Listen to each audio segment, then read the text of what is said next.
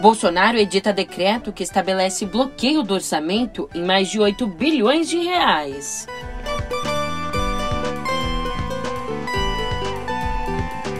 E também por aqui, o adeus a Milton Gonçalves.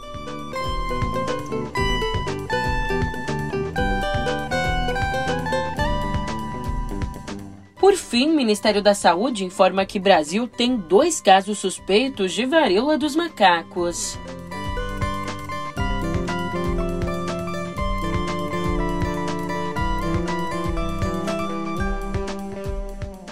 Um ótimo dia, uma ótima tarde, uma ótima noite para você, meu querido, minha querida. Eu sou a Julia Keka e vem cá. Como é que você tá, hein? Terça-feira, fim de maio, e junto com ele vão-se as verbas de alguns ministérios. Eu já te explico isso, você sabe onde? No pé do ouvido.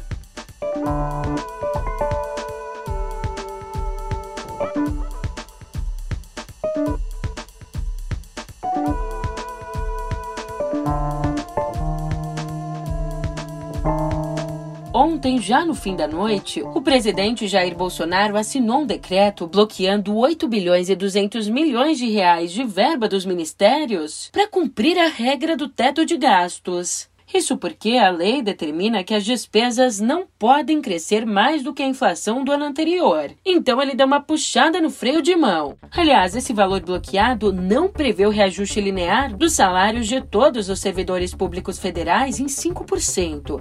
Então, caso esse aumento seja mesmo confirmado, o bloqueio de verbas terá que aumentar para comportá-lo e pode chegar a 14 bilhões. Aqui, os mais atingidos com a medida são os ministérios da Educação, da Ciência e Tecnologia e da Saúde. Prioridades, né?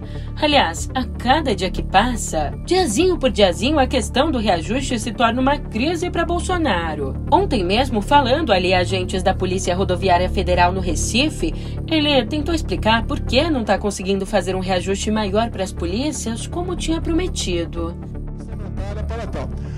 fazemos e somos, na verdade, pessoal da PRF, o primeiro governo que tem teto de gasto. Eu não posso dar um aumento para a PRF, para a PF, para a Receita, para quem quer que seja, sem existir uma dotação orçamentária para tal. Sabemos as dificuldades que o povo vem atravessando, com inflação alta, sim, especial nos alimentos e na, na energia, como, por exemplo, combustíveis. Mas é um fato que atinge. E, como bem levantou Guilherme Amado, abre aspas, a perda do apoio de policiais federais chega em um mau momento para Jair Bolsonaro. É, a eleição não é o melhor momento para um presidente causar ira da categoria. Investigações antigas podem ser ressuscitadas e agentes nem sempre diligentes podem passar a ser, em especial contra algumas figuras do Centrão. Fecha aspas. E mesmo diante dessa panela de pressão, Bolsonaro ainda pisa em ovos. Ou melhor, como tudo tá caro, vou mudar a expressão. Bolsonaro ainda hesita em anunciar o corte total. Ana Flor conta que, abre aspas, presidente demonstra estar contrariado em não poder destinar mais recursos para as forças de segurança. Por isso, os técnicos ainda aguardam o anúncio de quanto, enfim, deverá ser contingenciado para garantir que tipo de aumento haverá e para quem? Enquanto isso, o presidente da Câmara dos Deputados, o Arthur Lira, quer um subsídio para combustíveis. Em entrevista à Record News, ele disse que vai apertar o governo. Nós vamos apertar essa semana o governo para que ele decida por fazer ou não o subsídio no combustível. É importante, todo mundo está fazendo. Todas as petrolíferas públicas ou privadas estão fazendo. Os governos dos países mais avançados estão dando é, subsídio para a alta dos combustíveis, que é um problema mundial e interfere na vida de qualquer brasileiro. Né? Interfere no índice da, do IPCA, da inflação, interfere no alimento, interfere no humor, interfere na inflação. Então, para isso, vontade e foco total.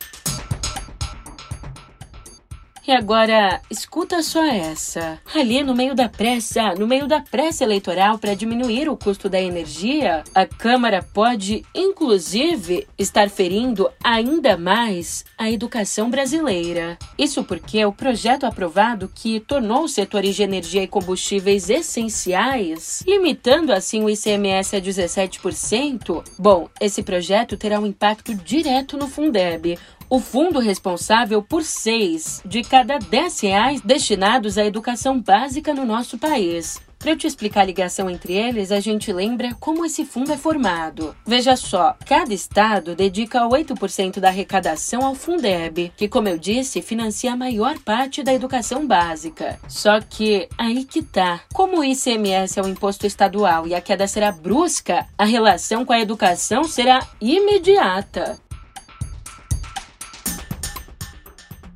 E agora um lembrete um pouquinho desconfortável, mas é meu papel te lembrar que hoje é o último dia para entregar a declaração de imposto de renda de pessoa física. Ó, você vê se não vai dar bobeira. E eu digo isso tentando escutar também, porque declarar que é bom não declarei.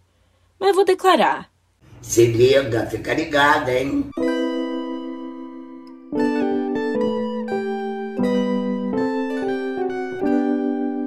Pois é, o Ministério da Saúde anunciou ontem que o Brasil tem dois casos suspeitos de varíola dos macacos. Uma das suspeitas é de um paciente em Fortaleza, no Ceará, que não esteve em locais contaminados nem teve contato com pessoas doentes. Já em Santa Catarina, a gente tem a outra suspeita, que, segundo a Secretaria de Saúde do Estado, é uma mulher de 27 anos que apresentou sintomas como erupção cutânea, febre e dores musculares, então precisou ser hospitalizada. Ainda, um terceiro caso está sendo investigado no Rio Grande do Sul, aqui o de uma pessoa com histórico de viagem a Portugal. Mas a Secretaria de Saúde ainda avalia com o Ministério da Saúde se o caso será considerado suspeito. E em todo o mundo já são mais de 400 casos confirmados da doença. Para você ficar atento, os sintomas iniciais costumam ser febre, dor de cabeça, dores musculares, dor nas costas, gânglios inchados, calafrios e exaustão. Então, dias depois do aparecimento da febre, o paciente pode desenvolver uma erupção cutânea que geralmente começa no rosto e vai se espalhando pelo corpo. Ah, e ó, para se proteger da varíola dos macacos, nós temos os velhos e bons conhecidos uso de máscaras, distanciamento e frequente higienização das mãos, ou seja, não aposenta o álcool em gel de jeito maneira, porque a gente tem que se cuidar, né? Falando aqui em cuidado, a partir de hoje, as clínicas particulares poderão oferecer doses de vacina da AstraZeneca contra o coronavírus. As doses terão custo médio de 350 reais. E o foco do mercado será o de brasileiros que ainda não se imunizaram pela rede pública e também aqueles que receberam prescrição médica de doses de reforço, além do que recomenda o Programa Nacional de Imunizações. É 350 reais. Vou te dizer, como é bom ter o SUS, porque. Eita, nós! Aliás, mudando de assunto.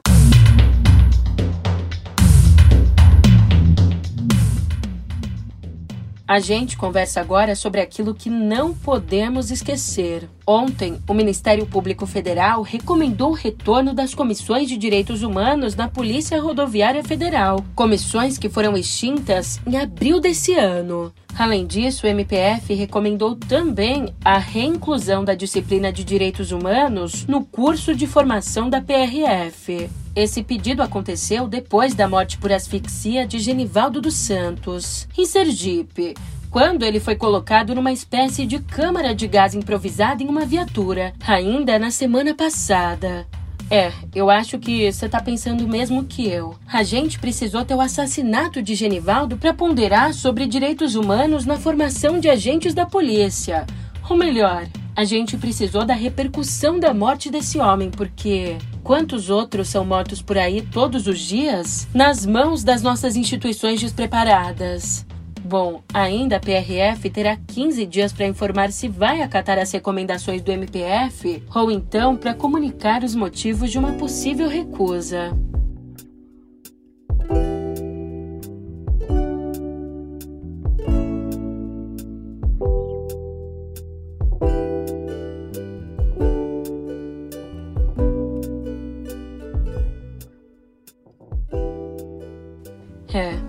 Não tem jeito. As despedidas são doídas demais. Cada vez que se fala é, da, das revoluções, cada vez que se fala é, é, da busca dos direitos civis, dos direitos igualitários, isso me, até hoje me emociona. Quando encontro pessoas que têm esta fé, que têm esta vontade, eu fico, eu tenho um respeito muito grande por essas pessoas porque eu passei por isso. Ninguém pode morrer de fome, ninguém pode ser maltratado, ninguém pode dormir na rua porque não tem alguém que lhe dê um amparo, que lhe dê um remédio, que lhe dê uma esperança. Ninguém faz isso. Aqui, todas as vezes que eu venho para aqui, em que eu passo por essa rua aí, senador Dantas, e aqui me dá uma certa indignação, porque estão todos eles jogados lá no chão. E ninguém vai lá cuidar. Não vai saber se ele está com fome, se ele não está com fome. Ah, ele é vagabundo. Não, não é. É um ser humano que no meio do caminho. Ele foi Madame Satã. Esteve em Cinco Vezes Favela, um dos filmes inaugurais do cinema novo, assim como esteve no oscarizado O Beijo da Mulher Aranha. Também atuou em O Bem Amado, Pecado Capital, Irmãos Coragem, Escravizaura, Rock Santeiro, mais de 40 novelas, dentre as quais boa parte dos principais títulos da história do gênero. Milton Gonçalves, que morreu ontem aos 88 anos, foi um dos grandes atores do século XX. Ele havia sofrido um AVC em 2020 que levou a três meses de internação. E agora. Agora ele se foi. Se foi em casa por consequências do acidente. Pro último adeus, o velório acontece hoje, a partir das nove e meia da manhã, no Teatro Municipal do Rio de Janeiro.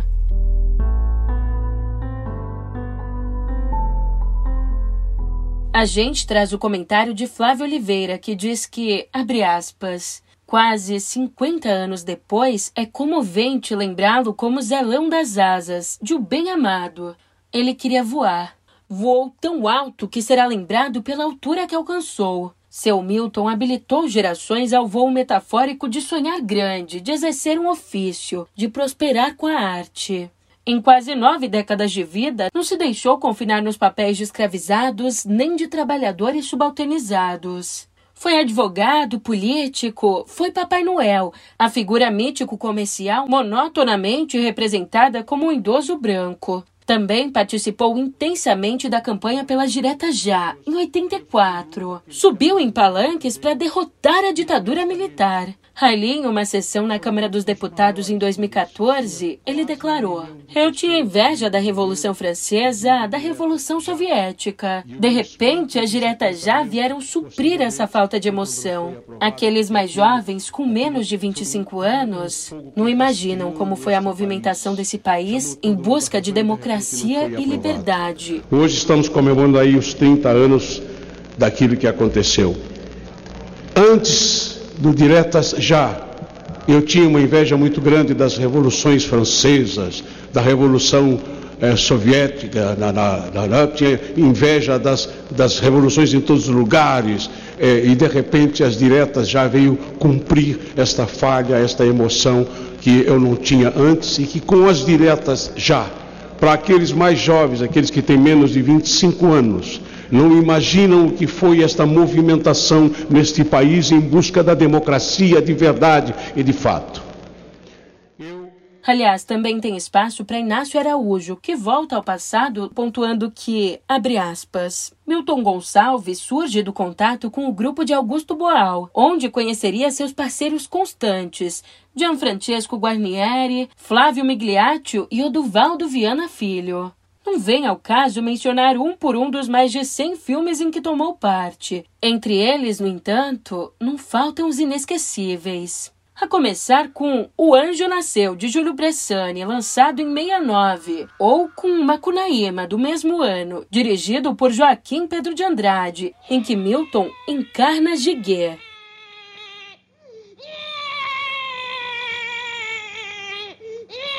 Pronto, nasceu. É homem, mãe! Olha só a cara dele, mãe! Não é bonitinho? Ainda um papel mais exigente viria em 74, quando Gonçalves fez o marginal Madame Satã no notável A Rainha Diaba, de Antônio Carlos Fontoura. Ele conseguiu encontrar todas as nuances desse rei do crime carioca, famoso pelos modos delicados de homossexual e, ao mesmo tempo, pela violência e habilidade implacável no uso da navalha. Eu acho que esta é a última festa que eu vou dar aqui. O meu pesqueiro está sendo bagunçado. Estão avançando nos meus pontos. E eu não posso fazer nada. Eu estou sozinha.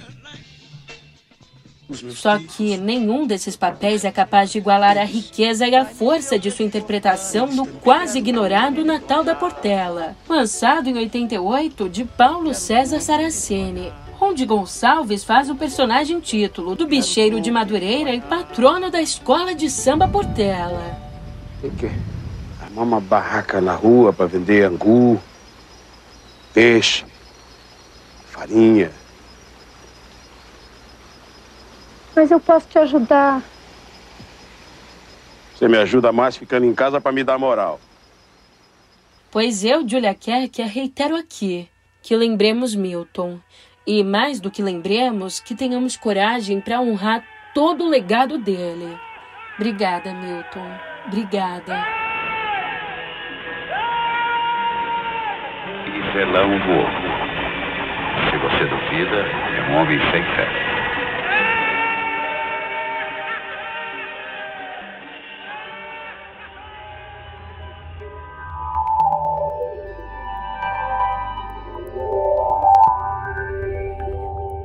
Aqui em Cotidiano Digital eu te conto que os Estados Unidos recuperaram a liderança na corrida para construir o supercomputador mais rápido do mundo. Chamada de Frontier, a nova máquina está no Tennessee. E para você ter uma ideia, o supercomputador tem a capacidade de realizar um quintilhão de operações por segundo, gerando bilhões de cálculos num piscar de olhos, o que é considerado um marco para a tecnologia. Construídos para decifrar códigos e projetar armas, esse tipo de equipamento também é importante para o desenvolvimento de vacinas, para testes de projetos de carros e para modelagem de mudanças climáticas. Mas os cientistas acreditam que as máquinas produzidas na China podem ser ainda mais rápidas. Só que, como o país não enviou os resultados dos testes, acabou ficando de fora do ranking desse ano, conhecido como Top 500.